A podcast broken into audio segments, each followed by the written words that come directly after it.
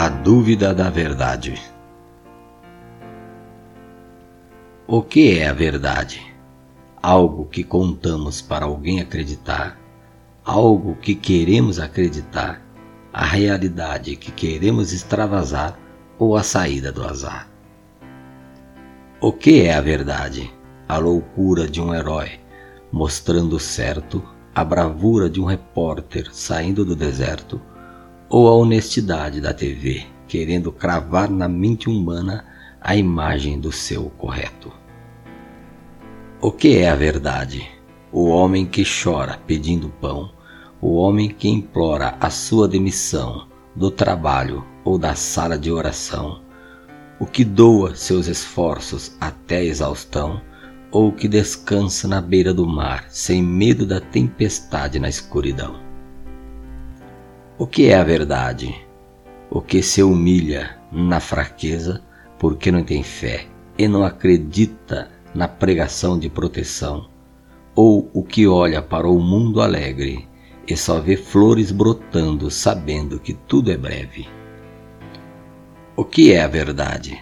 A mulher que doa o filho sem condições de criar, a que bate até desmaiar ou a que luta para criar.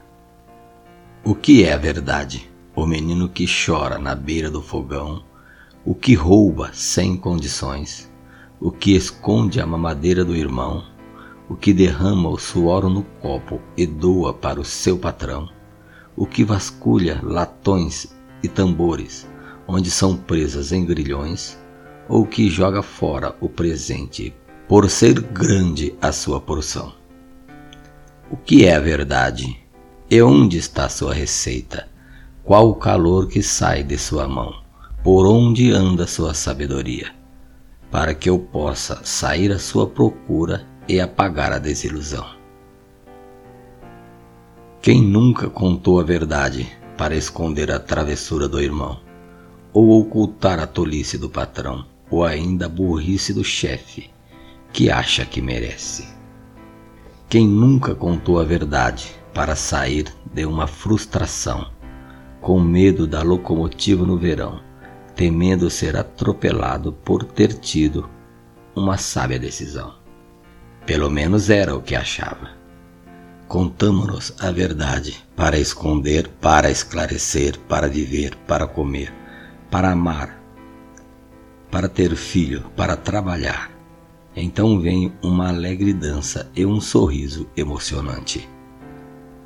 A verdade é parceira do sábio, amiga do tolo nas correntezas, companheira do valente com sua espada, e é a saída do ladrão diante do juiz, que para não subir as escadas das grades diz que o problema está na raiz. Então o cego chorou de tristeza ao ver o cálice da verdade derramado por um bêbado enlouquecido, com um sorriso sarcástico no rosto onde escondeu as luzes da escrita.